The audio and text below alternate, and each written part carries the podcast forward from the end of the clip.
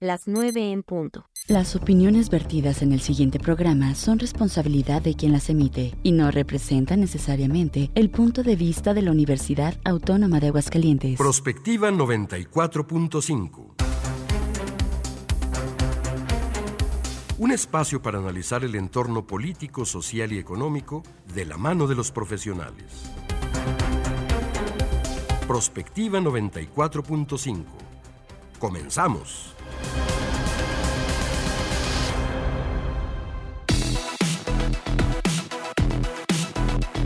Hola, muy buenos días. Bienvenidos a Prospectiva 94.5. Muchísimas gracias por estarnos acompañando esta mañana de lunes. Ya iniciamos el mes de octubre. Hoy es 2 de octubre de este año 2023. Y bueno, pues estamos contentos, por supuesto, de que nos estén acompañando a través de todos nuestros medios en Radio UAA, en Facebook, en el canal 26.2 de Televisión Universitaria, por supuesto, en, nuestra, en esta estación 94.5 en YouTube.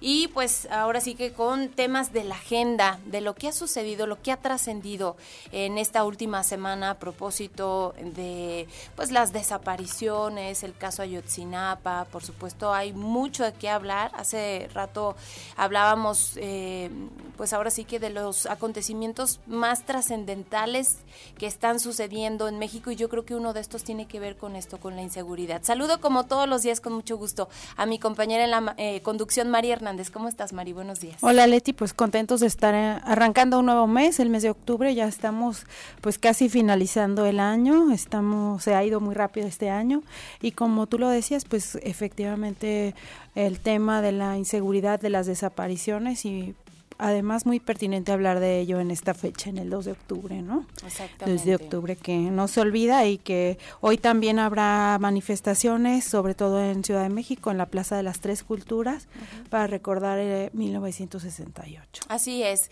Gracias a Checo Pacheco que nos está apoyando en los controles técnicos, a Juanita Salas en la transmisión en vivo en Facebook, a la gente de UATV, pero sobre todo a ustedes por estar arrancando esta semana con nosotros. Y bueno, pues si les parece, comenzamos. Nos vamos a ir directamente con el resumen en la información.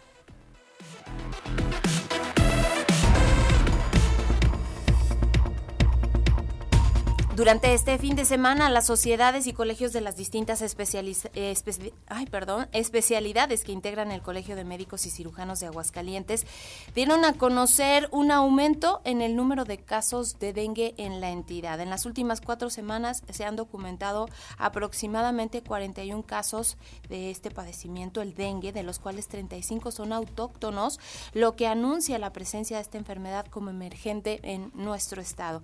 Cabe señalar que al iniciar la forma autóctona, según explican los médicos, quienes no tengan el antecedente de haber contraído dengue, bueno, pues la forma en que se desarrolla esta enfermedad sería pues con la fiebre clásica, con menor riesgo de complicaciones. Ya hemos comentado algunos de los síntomas, hay que estar pues muy atentos, sobre todo por el aumento en estas últimas cuatro semanas, porque sí, efectivamente también hay una eh, proliferación de mosquito en todo el estado.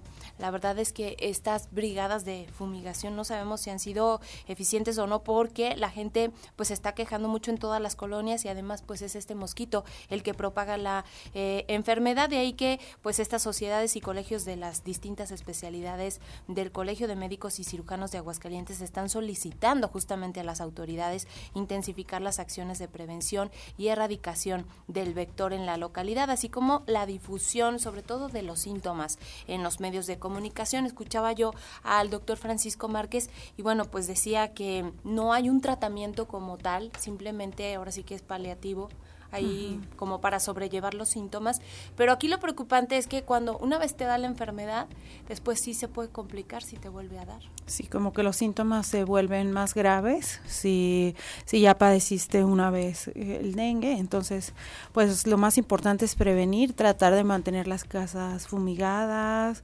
eh, poner los mosquiteros, Evitar etcétera, los evitar- encharcamientos. sobre todo no tener cubetas con agua ni nada que pueda permitir que sigan proliferando los mosquitos, aunque pues pa- al parecer lo de las fumigaciones pues o no se ha dado o no ha tenido los resultados deseados. Hay que estar atentos a los síntomas y en caso de presentarse alguno, pues acudir inmediatamente a recibir atención. En cualquier unidad de medicina familiar ahí le van a atender. La falta de nubes durante casi todo septiembre impidió que el programa de estimulación de lluvias pudiera siquiera concluirse conforme a lo estipulado, según lo reconoció el secretario de Desarrollo Rural y Agroempresarial, Isidoro Armendaris García, quien lamenta que no se haya podido ejecutar, eh, que no se hayan podido ejecutar todos los vuelos planeados. De los 20 vuelos contratados, solamente pudieron llevarse 16 por falta de nubosidad.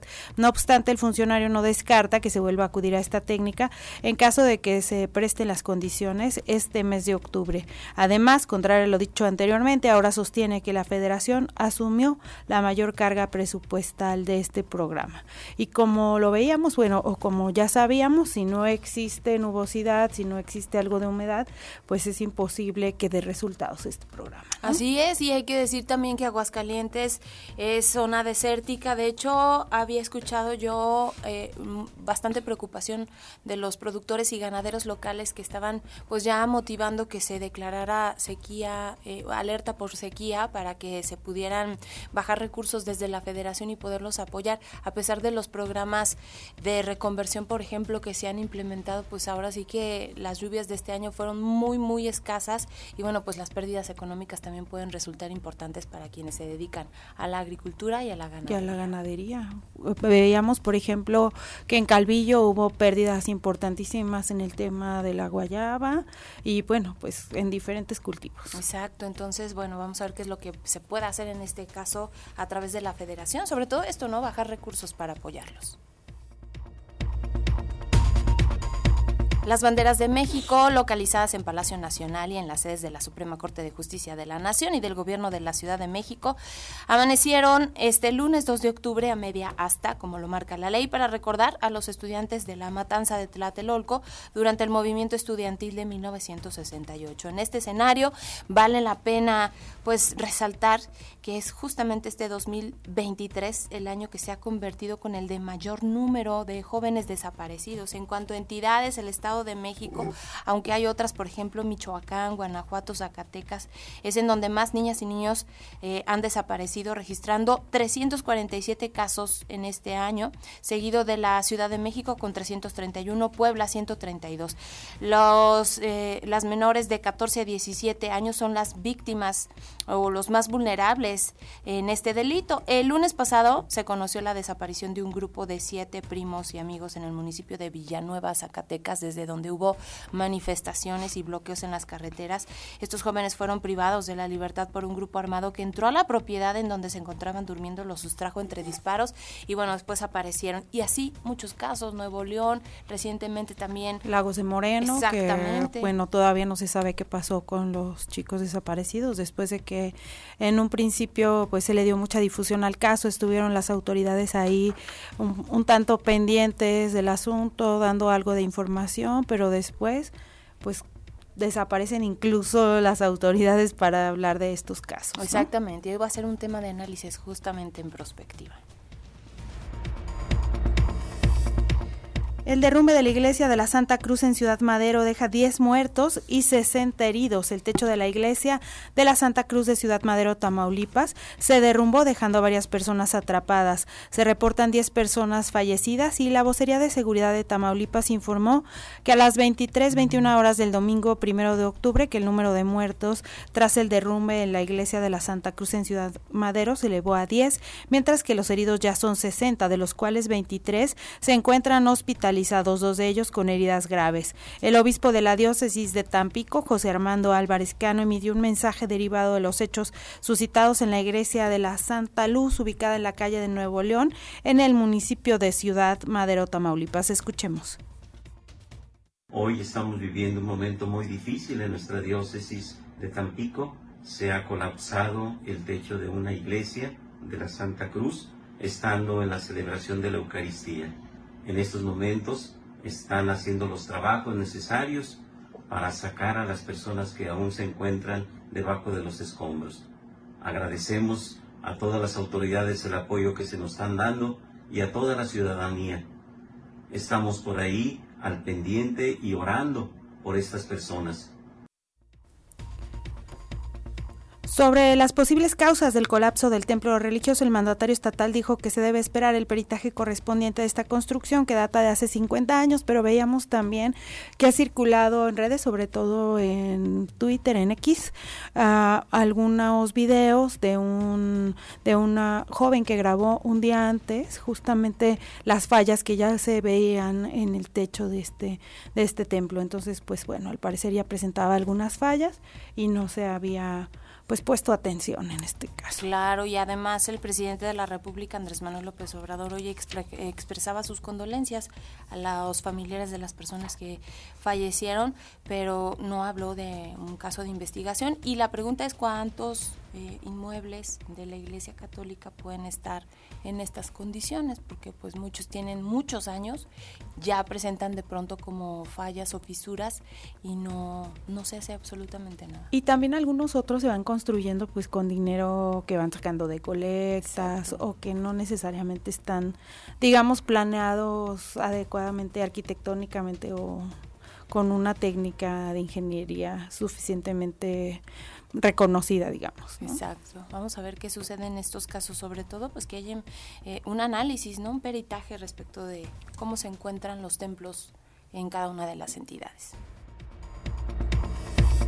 Y finalmente el Premio Nobel de Medicina 2023 ha sido otorgado a Katalin Karikó y Drew Weissman por sus descubrimientos sobre modificaciones de bases de nucleócidos que permitieron desarrollar la vacuna ARM eficaz contra el COVID-19. Los descubrimientos de los dos premios Nobel fueron fundamentales para desarrollar esta vacuna durante la pandemia que comenzó a principios de 2020. A través de este trabajo innovador que ha cambiado fundamentalmente nuestra comprensión de cómo interactúa el ARNM con nuestro sistema inmunológico, los galardonados pues contribuyeron a la tasa sin precedentes de desarrollo de vacunas durante una de las mayores amenazas a la salud humana en los tiempos modernos.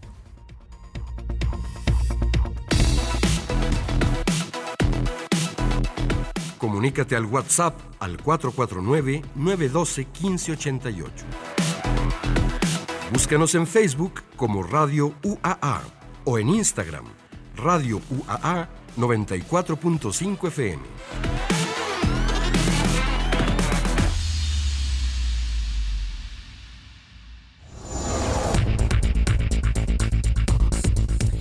Ya son las 9 de la mañana con 12 minutos y bueno, damos la bienvenida a nuestros periodistas invitados para el análisis de los temas de la eh, semana. Ahora sí que son temas que tienen que ver con lo de Ayotzinapa, por supuesto, a nueve años, las desapariciones que se han presentado a últimas fechas y bueno, cómo se va dando ¿no? el avance en el proceso de definición de candidatos, específicamente en la Ciudad de México, de algunos partidos políticos como es Morena. Y me da mucho gusto recibir de nueva cuenta al licenciado Jorge Magaña, él es conductor y además profesor del de, eh, área de comunicación de esta máxima casa de estudios. Bienvenido. Gracias, gracias, por la invitación una vez más aquí con mucho gusto. Gracias. Y también está con nosotros la licenciada Marcela González, ella es periodista y trabaja, colabora en uh, Tu Online. Bienvenida, Marcela. Muchas gracias, Mari, Leti. Un gusto compartir también Así contigo es, este espacio y pues que se repita, ¿verdad? Que no se Claro que sí, muchísimas gracias. Y gracias a los dos por estar aquí con nosotros. Y bueno, quisiera empezar por el tema de lo de Ayotzinapa, a propósito de las conclusiones que se dieron, Jorge, la semana pasada. Son 16 puntos, desde donde destaca pues esta colusión y participación de las autoridades de los distintos niveles de gobierno en la desaparición de estos 43 normalistas de Ayotzinapa. Yo escuchaba eh, algunos, mm, pues sobre todo todo la gente en general, la, ciudadanía, que muchos expresaban, pues que básicamente no abonó nada el reporte que entrega el presidente de la República, Andrés Manuel López Obrador. Y bueno, cuando se dan a conocer, pues algunas de estas conclusiones, incluso hubo una rueda de prensa posterior como para tratar de ampliar esta información. Pero nos quedamos a gusto o no, o cuál es tu opinión a propósito de esto. Pues bueno, aquí el, sentir obviamente de los padres de familia es precisamente como que no se avanzó en nada y que quedó todo exactamente igual. Y si quedaba todo exactamente igual, entonces ¿por qué se invirtió tanto tiempo, recursos, que no llegan a una conclusión para los padres eh, satisfactoria, ¿no? En este caso. uno viéndolo desde afuera, pues podría pensar que efectivamente ya se agotaron todas las, las instancias. o las posibilidades de, de, encontrar más información que diera con el paradero de, estos jóvenes. Y bueno, pues así como ese caso hemos conocido muchos, ¿no? ¿Se acuerdan aquel de eh, Mario Ruiz Macié y todos esos, en donde de pronto como que solo el tiempo finalmente es el que pone las cosas en su lugar, o sea, a pesar de que hubo manipulaciones quizá, de que se acusa a ciertas personas, pues no, nunca va a quedar realmente esclarecido qué fue lo que ocurrió y si efectivamente la participación del Estado eh, se da o no también, ¿no? Como que eh, cuando se oye hablar de eso, de, de, que fue el Estado, ¿no? Como que a muchos ya les, les causa cierto escosor y buscan el modo como que de tratar de desviar ciertas atenciones, ¿no? No sé si vieron un reportaje que está en Netflix que se llama Los días de Ayotzinapa, en donde me parece que de una manera muy, muy oportuna llega ese, ese documental en donde pues da a conocer los puntos de vista, ¿no? De todo lo que sucedió esa noche y en donde tú ya intuyes como espectador, pues por dónde va la cosa, ¿no? Y aquí más o menos se se asemeja o se llega a confirmar que sí, efectivamente, hay participación de, de autoridades en todo esto y que no estamos conociendo a ciencia cierta hasta dónde se, se llegó con la participación de cada uno. O sea, yo siento que todavía pasarán los años y seguiremos con esa incertidumbre, mal por los padres de familia que esperarían quizá otro tipo de respuesta, pero no sé si, si realmente haya más de dónde escarbar y de dónde obtener cosas, ¿no? Y bueno, se había dado una expectativa muy grande por parte del presidente cuando era candidato a la presidencia de la República y aún cuando ya fue eh, presidente electo sobre la resolución de este caso, ¿no? Y como dar, eh, pues... Eh,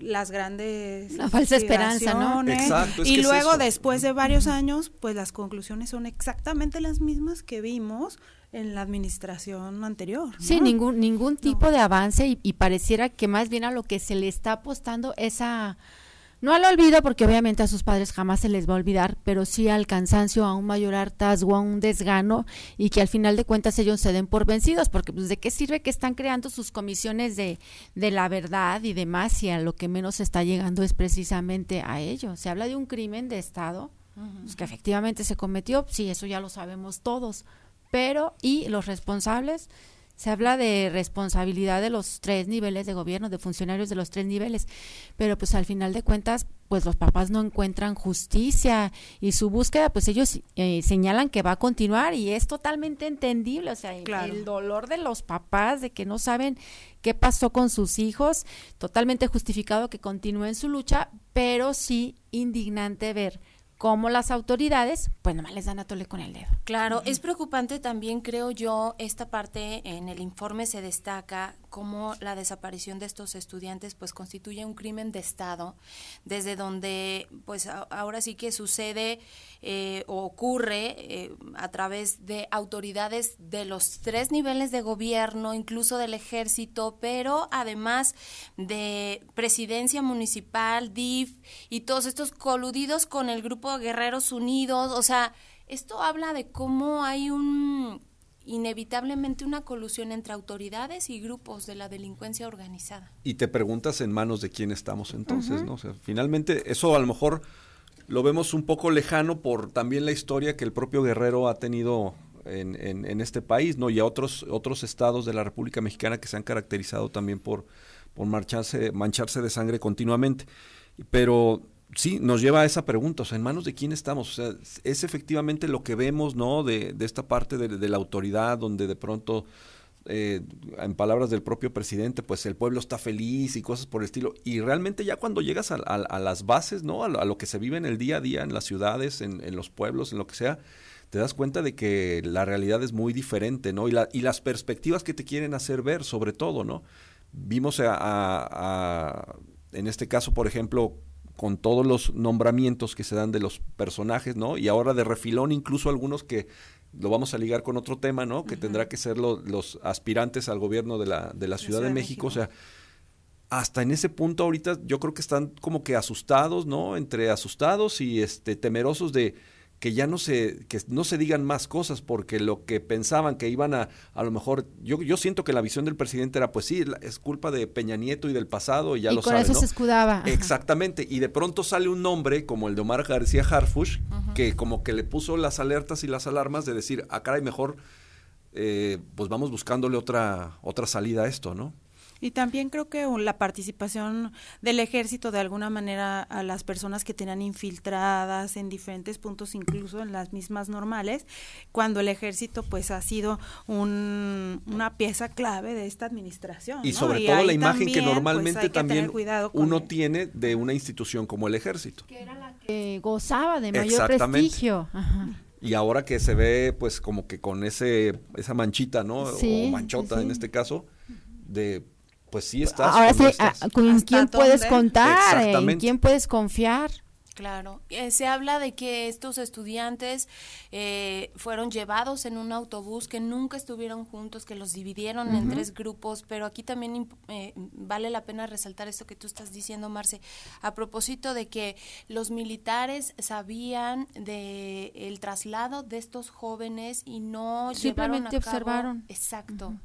No, no, básicamente no llevaron ningún protocolo, no, eh, durante el traslado de estos jóvenes no hubo ningún tipo de comunicación con las autoridades, o sea, todo lo hicieron por debajo del agua y es fecha, y resalto lo que tú decías en un principio, que no se sabe dónde están los restos de estos jóvenes y pues es lo que creo yo quisieran los papás, ¿no? Por lo menos para darle un cierre a todo este proceso que lleva nueve años. Y el sentir de, de los mismos padres cada que se habla de que encontraron una fosa con cientos de cadáveres, esa incertidumbre de saber si, si ahí, pudieran estar. estar o no sus hijos.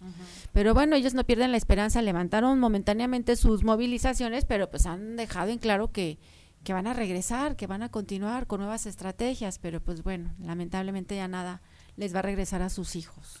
Pero bueno, creo que estos movimientos como el de los padres de los 43 normalistas de Ayotzinapa solamente nos hace ver como una pequeña parte de lo que está ocurriendo en el país en el tema de las desapariciones. ¿no? Ajá, Porque sí, como- exacto. Como, decía aquí Jorge, pues eh, está sucediendo a lo largo y ancho de todo el país y ya no nada más está focalizado en ciertos municipios o en ciertos estados que habían sido calificados como muy problemáticos, sino que ya es algo, digamos, común en todo el territorio. Claro, nacional. si ellos son, ellos eran 43, ¿cuántos son? ¿Cuántos más hay? Se habla de, de muchísimos más cada año y como dices, en todo el territorio mexicano, o sea, ya nadie se escapa, ni los lugares más seguros. No, y bueno, ah, mencionas otra cosa también muy interesante, el hecho de que avanzan en, en, en el intento por descubrir lo que sucede en Ayotzinapa, Y en el se van Paso, dando cuenta de fosa aquí, fosa allá, fosa, o sea, no, es una, es una problemática que entre más le escarba uno, finalmente, más se va encontrando con detalles que, eh, pues, exhiben, ¿no? Finalmente en, en el país en el que estamos Sí, inmiscuidos, ¿no? y al ver el, el tamaño de la impunidad, si existe con este caso de los 43, que se hizo un gran movimiento y demás, eh, esto desalienta a, otras personas que han desaparecido sus hijos, sus hermanos, sus padres, dicen, pues ya, ¿para qué hacemos algo? No va a pasar nada. Caso concreto, Ayotzinapa. Exacto. Por ejemplo, en Lagos de Moreno había papás que decían, pues yo ya doy a mi hijo por muerto prácticamente porque... Sí. Es la incertidumbre lo que realmente te Y va niños, me voy, a, me voy a pasar toda la vida pensando en si lo voy a encontrar o no, ¿verdad? Es Ujú. esa incertidumbre, ¿no? Yo- muchos preferirían incluso, aunque sea una mala noticia como esa, de- Saber de- que ya. Exactamente. Ujú. Algunos de nuestros especialistas, eh, cuando analizábamos la situación en- de la inseguridad en nuestro país, señalaban que el problema más grande que tiene México ahorita es el de la delincuencia organizada, que las labores del gobierno no han sido efectivas, que estos grupos siguen con- tomando el control en todos los territorios, que esta pugna pues se lleva a la gente entre las patas y que pues hoy día eh, es muy fácil para las autoridades cuando hay casos como los de Lagos de Moreno, los recientes de. Zacatecas, etcétera, pues decir, ah, pues eh, ahora sí sí que tenían nexos con la delincuencia organizada, es una pugna entre ellos, como si fuera esto. Como si se lo merecieran, ¿no? Así Exacto, lo señalan. y además a nosotros nos deja como, bueno, pues a lo mejor sí, a lo mejor no, porque hasta eso está pasando, ¿no? Ya dudas de la credibilidad de estos discursos de las autoridades, ahora tratando de limpiarse las manos diciendo que es pugna de los cárteles de la droga en nuestro país. Pero cierto es también que, que mismas familias, por ejemplo, de Fresnillo, que lo tenemos aquí muy cerca, han dado su testimonio de cómo familiares, sin deberla ni temerla, han sido arrastrados por el crimen organizado, los han secuestrado, ahora con la llamada, el cobro de la cuota de suelo, se los llevan y no es gente que haya estado involucrada con la maña, simple y sencillamente van contra todo, no están respetando a nadie.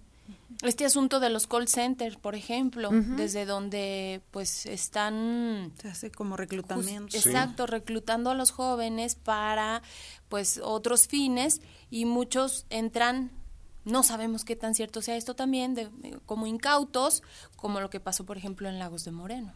Sí, es complicado porque estamos viendo que a cada vez a más temprana edad incluso pueden estar inmiscuidos en, en hechos Niños. delictivos. En estos casos que mencionas, eh, se habla, por ejemplo, de niños hasta de 14 años, ¿no? Que, pues sin deberla ni temerla, estuvieron en el lugar equivocado, en el momento erróneo y que, pues, como, trae como consecuencia todo esto. Pero eh, importante señalar, por ejemplo, lo que vimos en, en Chiapas, en donde, a colación de lo que dice Marcelo, o sea, literalmente está forzando el, el crimen organizado a que o es con ellos o, o es con nadie, porque si estás bajo amenazas para ti, para tu familia, ¿qué otra opción te deja o qué otra opción te da? Y donde el territorios controlados precisamente por el crimen organizado, pues es el, el modo de vida Pero qué y lo que conocen. Perdón, estamos viendo también un estado que ha fallado completamente en responder a, a atacar o a combatir al crimen organizado, porque veíamos, por ejemplo, al gobernador de Zacatecas que dice, bueno, es una herencia maldita del pasado. Pues es que se volvió costumbre y- culpar a lo anterior, ¿no? Pero cuando tú asumes algún cargo, algún puesto, dentro de tus promesas de campaña, de todo lo que tú quieras, te comprometes efectivamente a atacar una problemática. Y, por ejemplo, en el caso más Ya como resignación, ¿no? Sí, sí, También sí, o sea, lo, y es, es la escuela que está dejando López Obrador en este caso. O sea, la fácil es Culpar. culpa al al de pasado. atrás. Entonces, Ajá. exactamente. Entonces tú ya eh, dices, pues es que no he podido, pero sí. Y lo- a veces parece meme o, o- o otra cosa, pero es, es, la, es la realidad. O sea, tú te comprometiste a, a acabar de tajo con todo esto. O sea, ya no puedes llegar ahora y decir, es que no, no puedo, ¿no? O, o es por tanta... Es, que saquen a colación a Carlos Salinas de Gortari todavía. Dices, bueno, Sí. entonces, ¿qué, qué nivel de poder tiene este personaje hoy?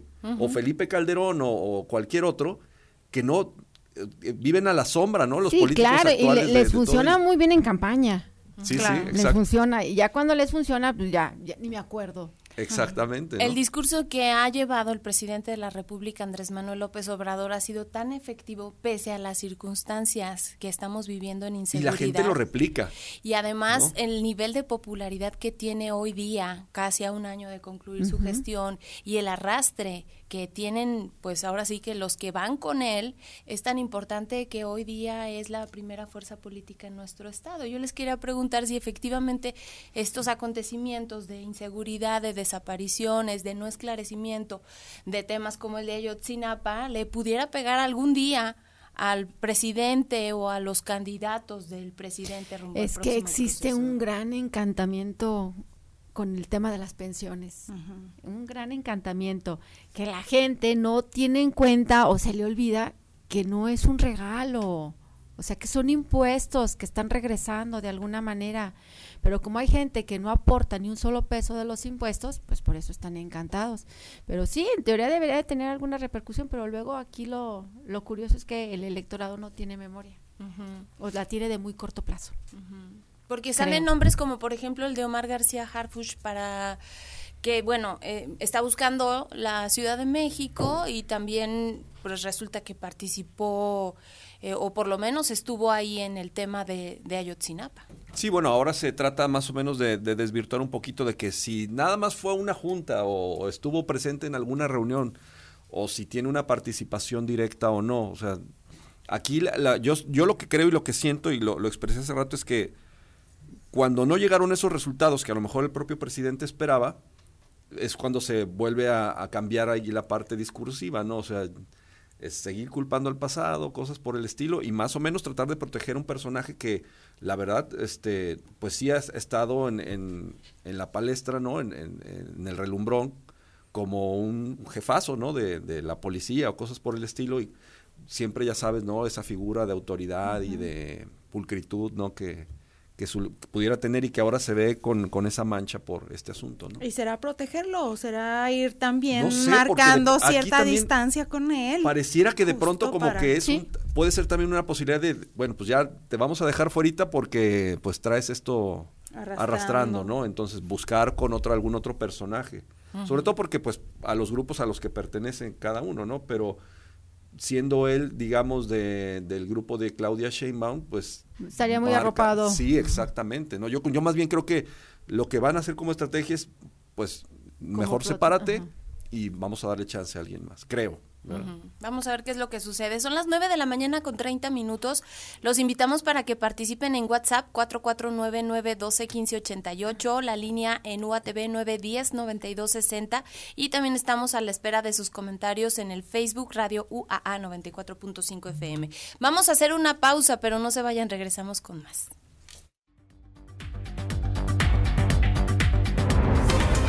Prospectiva 94.5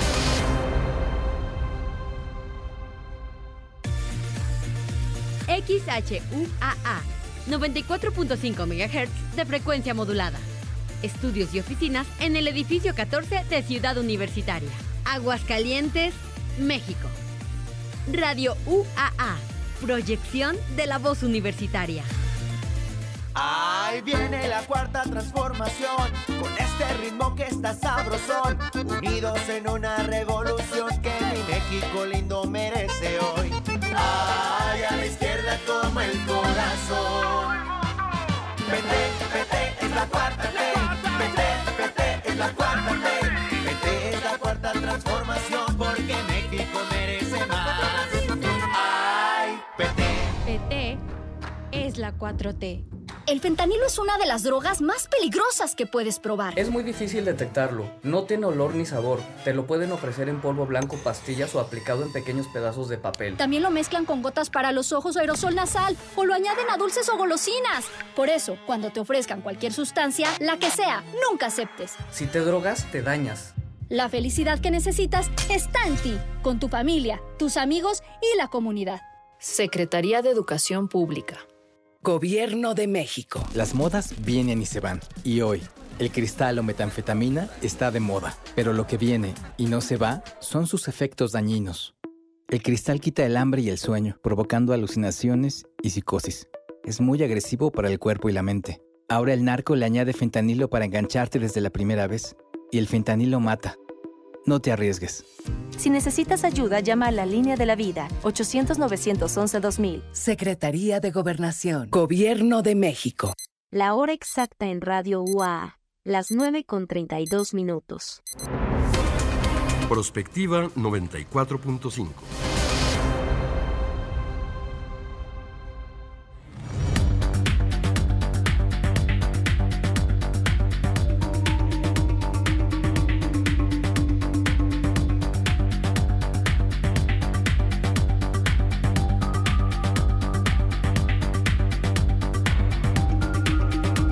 de la mañana con 33 minutos y bueno, pues ya eh, para cerrar este tema de lo de las desapariciones, me encontré un informe que habla de, y a propósito creo que es mm, pues justo decirlo hoy, 2 de octubre, por los acontecimientos del 68, porque pues a todos estos años de distancia la gente sigue reclamando a la autoridad la falta de respuesta. Y ahorita que platicábamos lo de Ayotzinapa, pensaba yo si esto se pudiera convertir en un movimiento, a lo mejor no tan grande, pero sí de reclamo ante la injusticia de las autoridades, pues ahora sí que la nula capacidad de, de poder esclarecer este acontecimiento y la, pues como incertidumbre ¿no? que hoy día todavía tienen los padres de familia. Eh, el informe habla de que este año 2023 se ha convertido en el año desde donde más desapariciones ha habido, especialmente de niños, jóvenes, adolescentes, y pues dice que a nivel nacional se están reportando 2.248 casos. Eh, el aumento que se ha dado es de un 73%, y ya no nada más es en los estados en donde tradicionalmente, y qué triste decirlo así, tradicionalmente ocurrían estos hechos como Zacatecas, ahora se suma Guanajuato, Michoacán, Estado de México, Puebla, Querétaro, Nuevo León, o sea, ya son un montón de entidades. Alguno de nuestros especialistas decía también en alguna oportunidad de la que hablábamos, por ejemplo, de lo que ocurre en las carreteras, desde donde ya vemos también la presencia de estos delincuentes que paran a la gente, que la secuestran, eh, o por ejemplo unidades de transporte, eh, de autotransporte, en fin, todo, todo este escenario, decía el especialista, lo que se tiene que hacer es nosotros como sociedad exigir a las autoridades respuesta, que creo yo es lo que hemos estado haciendo durante muchos años, exigirle respuesta, que haya un adecuado eh, seguimiento de cada uno de los casos, que las corporaciones efectivamente eh, le entren al tema, pero además hablan de muchas medidas preventivas que tenemos ya que tomar nosotros, como por ejemplo, si sales en carretera, ya no transitar por la noche, ya no transitar por carreras eh, carreteras inseguras. O no hacerlo si no es estrictamente necesario. Exactamente, o irte en caravana, o ya no viajar como dice Marce, o hacer otras cosas como pues estar más al pendiente de tus hijos. Yo veo hoy papás aquí mismo en Aguascalientes que ya nos da como mucho pendiente que vayan en la noche a algún lado, en estas fiestas, que pueda ocurrir algo, o sea, que un ya cambio lo radical en las rutinas. Exactamente, eso es creo yo lo que estamos haciendo. No es justo, obviamente, pero ya se tienen que estar tomando estas medidas preventivas, ¿no? Necesarias, ajá. Y antes la queja era de que las corporaciones eran nada más reaccionarias, ¿no? Bueno, ya ni reaccionarias, ni preventivas. O sea, nosotros somos los que estamos cambiando nuestra forma de vida. Y a cuidarnos, ¿no? Sí, Unos a o sea, otros. va en la, en la dinámica de cada familia, ¿no? Yo creo que el, el cambiar rutinas, ¿no? El, o dejar de hacer cosas, pero también a, a qué costo, ¿no? O sea, familias que a lo mejor decían, bueno, pues nos vamos de vacaciones, eh, ah, no, es que ahora ya no nos vamos a poder ir, o sea, nos No, estamos en el encerrando, te quitan la camioneta. nos estamos encerrando en, en burbujas, ¿no? En donde, pues, ¿qué va a pasar posteriormente? O sea, ya simplemente nos vamos a olvidar de todo eso. Y al rato van a decir, no, pues es que fue tu culpa porque tú saliste a la carretera, o sea, ¿no? o, o para qué te arriesgaste si sabías que estaba en la situación. Bueno, pues se supone que el, el Estado tiene que garantizar efectivamente el que tú puedas llevar un libre tránsito por cualquier lugar y no tener que estar pensando precisamente en ir al pendiente con el teléfono o una aplicación que aquí nos invitaron aquí en. Aguascalientes a usar Claro. para que de- de reportes en carretera y si no la uso entonces no pues fue tu culpa no porque no la Claro. no reportaste no usaste no saliste a una hora que no te convenía o sea a qué punto vamos a tener que llegar no O, o porque traías una camioneta Ah, muy sí. nueva Ajá, o también es sí, otra. ya ves, por eso te ajá. tocó, o sea, ¿no? Ese tipo de cosas que sí siento que se alienta mucho desde, desde la cúpula, el, en ese divisionismo que hay también en el país, cosas por el estilo, y, ah, es que te tocó porque eras este ostentoso, rico, o lo que fuera, o sea, no, está tocándole a todos los puntos de la sociedad. Sí, pues haces viajas en camión, también corres el Exactamente, sí, o sea, de excursiones, de gente que va Sí. a cualquier a ver al santito no sé dónde, pues también lo También los asaltan, bajan, también ajá. los roban, o sea, no- no ¿Y cuánto estamos de nosotros invirtiendo en temas de seguridad El desde costo de la nuestras inseguridad, casas? Estamos cambiando nuestra dinámica en todos los sentidos. Por ejemplo, ya mucha gente piensa mejor vivir en un coto, que es más seguro relativamente, porque, bueno, pues hay mucha delincuencia en las colonias y en los fraccionamientos. O, por ejemplo, un empresario, pues contrata un seguro o contrata a lo mejor custodios que acompañen al chofer en el traslado de la mercancía, por ejemplo. Y que ya Para son evitar- servicios más caros. Claro. Porque ya tampoco se pueden estar arriesgando. El asunto es que no podemos vivir con miedo constante. O sea, yo creo que sí puedes tomar algunas medidas de seguridad, pero no puedes Estar dudando del que está al lado tuyo todo el tiempo, ¿no? O sea, y creo que estamos llegando a una psicosis y lo hemos visto también en otros países recientemente en Estados Unidos cómo está también este asunto de la inseguridad, de que cualquiera ya te saca una pistola, o sea, por cualquier asunto mínimo. Aquí lo hemos estado viendo también ya, o sea, hay un hay un nivel de agresividad entre la gente.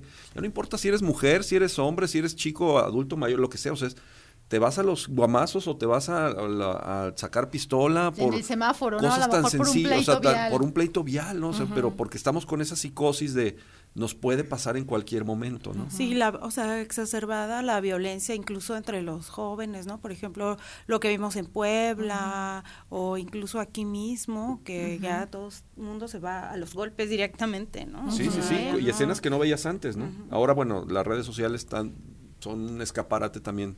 De a lo mejor de esas cosas que sí existían, pero que No eran visibles. no eran tan Ajá. visibles, ¿no? Pero no queremos acostumbrarnos a ese tipo de vida. Claro. Claro. Y también es importante destacar esto de la falta de mm, respuesta de las corporaciones de seguridad, pero de la pérdida de la credibilidad de nosotros como ciudadanos para ir a interponer nuestras quejas o denuncias, la falta de credibilidad en las instituciones de procuración de justicia. 5% nada más de los delitos se denuncian. O sea, Claro.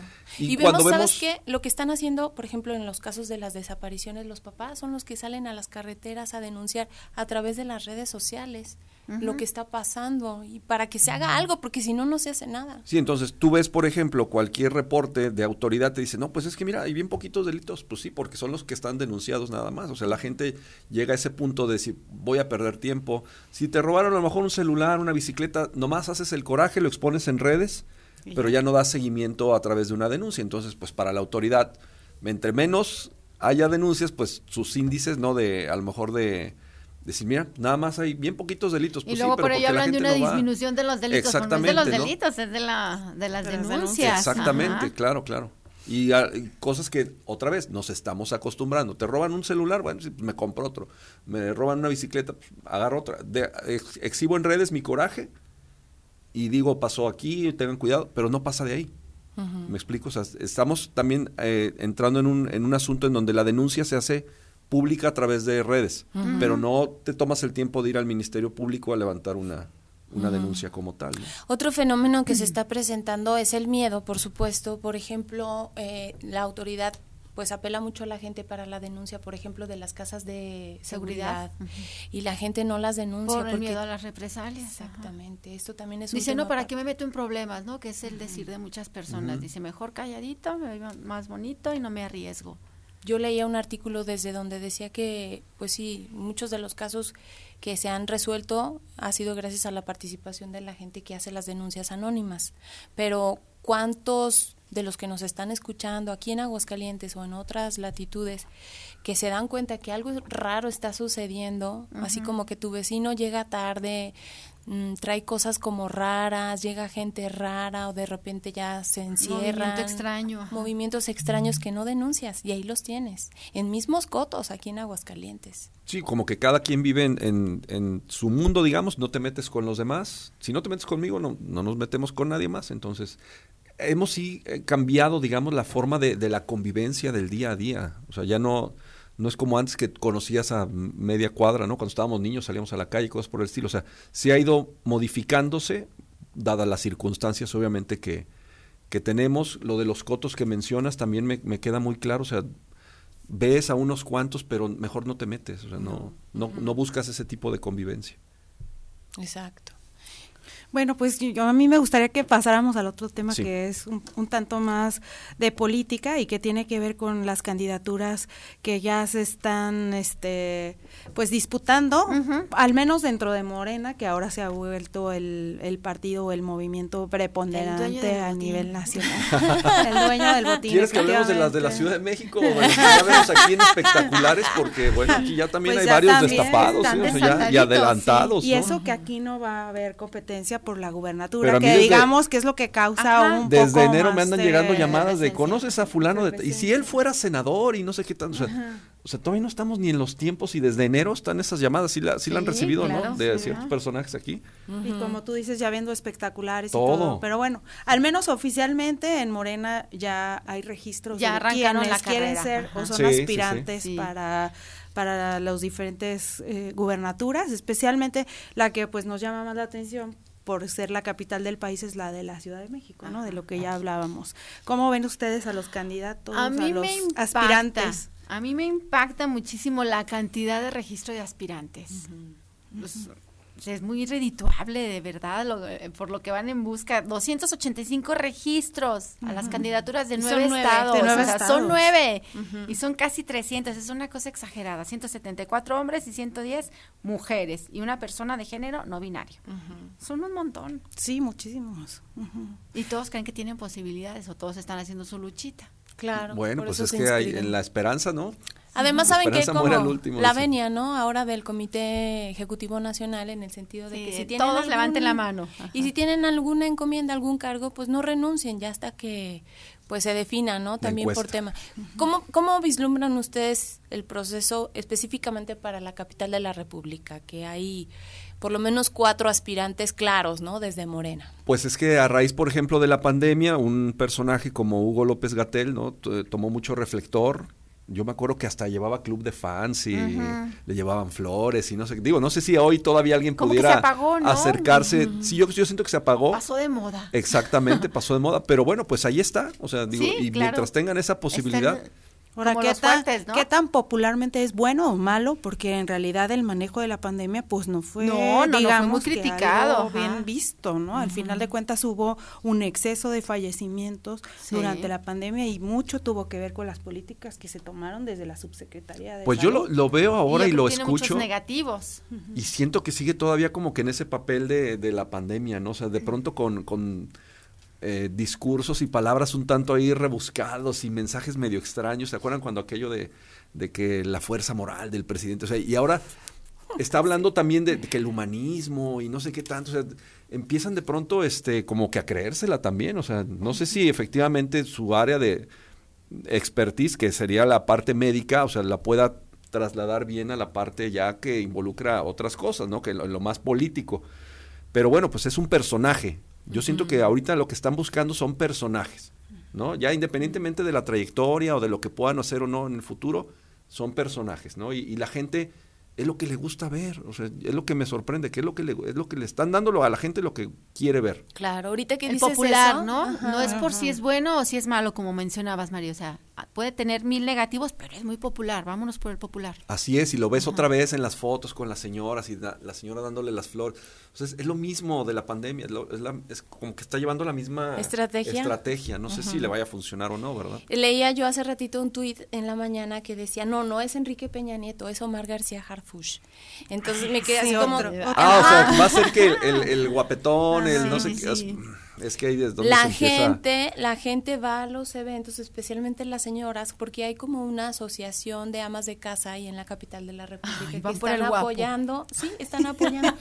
y los discursos cuando va a las colonias, bueno, las señoras se vuelcan a gritarle que papucho y no sé cuántas cosas que no tienen nada que ver con su desempeño, a lo mejor, bueno, estaba en la Secretaría de Seguridad Pública, ¿no? Oye, pero, si esas vamos, entonces cuando se postule Verástegui para la, la buena, ¿le va a ir bien? Pues sí le está yendo bien, ¿eh? Extrañaban en a ese, en ese Peña tema Nieto. sí, sí, en ese tema sí. Pero me, me causó mucha admiración esta comparativa porque cuando Enrique Peña Nieto se lanza como candidato a la presidencia de la República, pues le hicieron toda una imagen muy novelesca y que la gaviota y se casaron y fueron felices para siempre y bueno, pues como que el que estuviera guapo fueron como muchas cosas en cuanto a la imagen que le ayudó a Peña Nieto a ganar la presidencia de la República. ¿Se pudiera repetir este fenómeno? totalmente.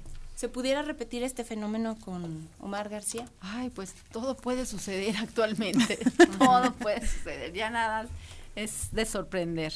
No pierde uno la pero, capacidad pero yo eso, creo que también estarían dándole mucho impulso a, a las mujeres que es la tendencia en estos momentos y bueno pues tomando en cuenta que la candidata virtual es Claudia, Claudia Sheinbaum, Sheinbaum. una mujer pues estaría dándole el impulso a una mujer creo yo que en Ah, este caso sería Clara Brugada, Brugada, que además por lo que ah, hemos podido conocer un poco del tema de Iztapalapa, pues al parecer sí ha hecho muchas obras que han sido Y- y buenas como para mejorar el tejido social en la zona, algunos centros deportivos, comunitarios, etcétera, como que sí han destacado, desgraciadamente pues solamente eh, se conocen, digamos, en su en su alcaldía, ¿no? Pero que un- los resultados como tal no han sido malos en su caso.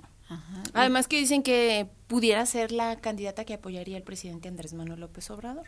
Sí, sí, sí, sería el plan B ahora con lo embarrado que está este señor con el caso de Ayotzinapa. Omar García. Sí, Omar García, y- y ajá. yo creo que también tiene mucho eso que ver los tiempos, o sea, la- las mujeres, yo creo que esta, esta próxima elección va a predominar no solamente ni Ciudad de México ni lo que viene para la República, o sea, en general yo creo que en la mayoría de los estados van a, a van a bien a procurar. las mujeres, sí. sí, yo creo que sí, va a ser una buena oportunidad. Dicen que cuando Alejandro Encinas dio este reporte de Yotzinapa, y en política pues obviamente nada es casualidad, por eso se soltaba el nombre de Omar García Harfush eh, dentro de los que conocieron ¿no? este eh, asunto y participaron de este Ajá. reporte sobre la verdad ¿no? de lo que ocurrió en aquel tiempo.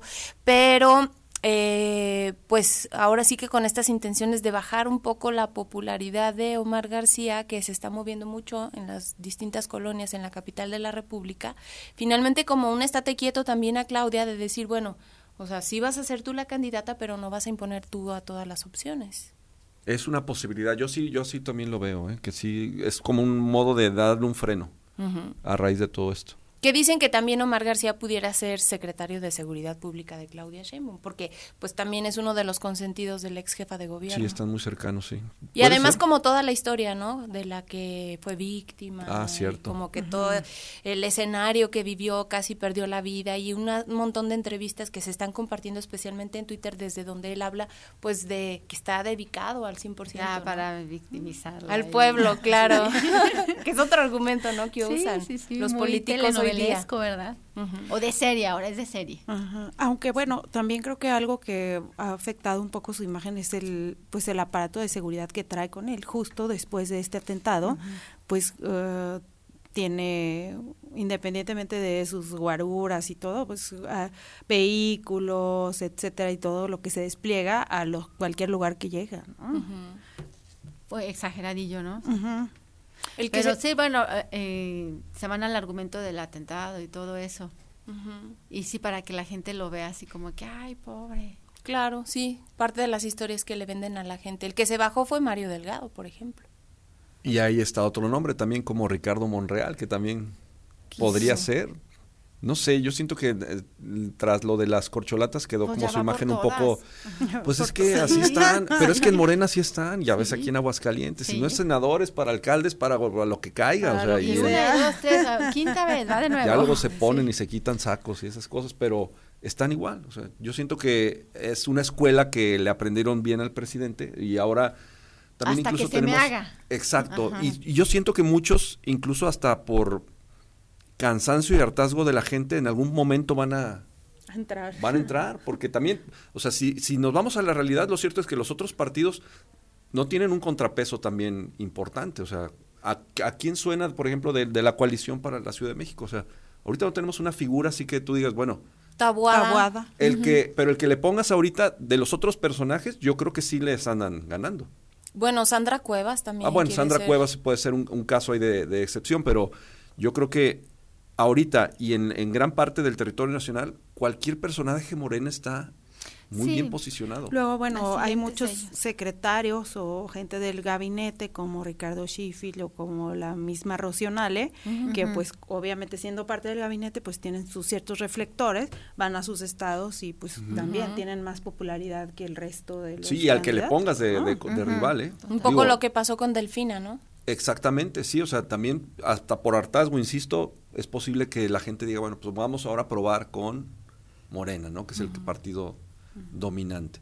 A mí me llama mucho la atención que dentro de todos los eh, posibles candidatos, eh, en este caso para la- las gubernaturas, también para la presidencia de la República, incluso hasta Marcelo Ebrard, pero todos le tienen un lugar reservado al presidente. Nadie se le enfrenta al presidente de la República porque al final, dicen algunos analistas, pues que es él el que toma las decisiones, a Como veces hasta siempre. de forma autoritaria dentro de todo lo que sucede en el partido. Y entonces esto, eh, pues rumbo al proceso de 2024, hace pensar que va a seguir la misma tendencia del gobierno que hemos enfrentado, enfrentado durante todos estos años. ¿no? No, no, Leti, acuérdate que hacen encuestas. sí, sí, sí, los que la gente diga. Claro. Este doble discurso, ¿no? Sí. Pues sí, finalmente eh, lo, lo más claro es eso, ¿no? Que hay quien desde arriba designa quién y quién va y quién no, y todo lo demás se vuelve, digamos, como un juego nada más como para... Yo siento que es tal la, la idea de, de estar escuchando el, el nombre de Morena todo el tiempo que no importa, o sea, si te brincas la ley o no, si son tiempos o no, eso ya Ajá. pasó a segundo término, o sea, aquí lo vimos en Aguascalientes inundados de propaganda de, De de todos. Claudia, de Marcelo, de Adán Augusto, o sea, y, y todavía mucho antes de que incluso fueran las famosas corcholatas, internas, ¿no? ajá. O sea, es, es- yo siento que es, es tal el, el- la posición que tienen en la mente de la ciudadanía, como bien señalabas, que al que pongan, ¿eh? Por lo Ese menos en fenómeno esos ocurrió casos. aquí, Digo, en aquí en Aguascalientes. Estuvieron, anduvieron rondando ahí cerca, pero todavía aquí Aguascalientes trae otra, No les alcanza. otra perspectiva, ¿no? Y ¿Ustedes creen que no? Que no le alcanzamos. yo ya les va a alcanzar Todavía, en algún momento no. por, por eliminación, yo digo, o sea, porque ya no va a haber otros, o sea, yo siempre pensé, por ejemplo, que en esta ocasión, por ejemplo, para la gubernatura le iban a dar chance a, a Toño Martín del Campo, por ejemplo. Yo dije, bueno, si quieres garantizar para Aguascalientes 12 años, podría ser Toño y luego Tere. Porque después de Tere, a lo mejor, ¿quién podría seguir? ¿Toño? Ya con la imagen también a lo mejor desgastada de todo ese tiempo. Leo Montañez, Leo. tal vez. Depende de cómo le vaya en el De tema del agua. dime otro, de dime otro personaje del ajá, PAN que pudiera ser a lo mejor ya pensando en largo plazo. No hay. No, ahí se acaba. Ahí se acaban, ahí se acaban. Entonces va a llegar ese, yo siento que va a llegar a un punto que si Morena permanece en la República Mexicana, o sea, que vamos a tener ese brinco aquí en Aguascalientes. Pero Sí, porque sería el mayor, plazo. el mayor impulso. Sí, sí, sí, exacto, exacto.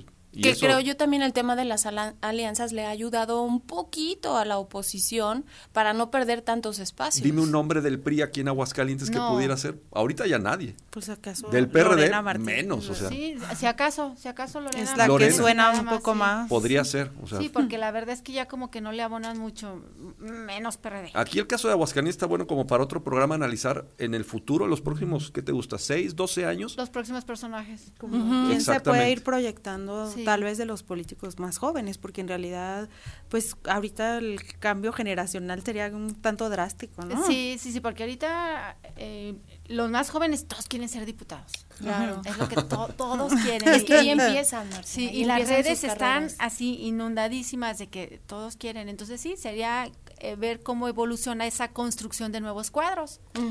Exactamente, y empiezan por ahí, por el Congreso local, y luego ya van brincando a diputaciones o senadurías a nivel federal, por supuesto, y bueno, pues ahí creo yo que tendría que darse, pues ahora sí que el- los nuevos cuadros, algunas posibilidades para los próximos procesos electorales. Pero Pues todavía falta mucho aquí. Sí, todavía falta mucho. Ya casi se nos acaba el tiempo, no sé si quieran cerrar con un comentario.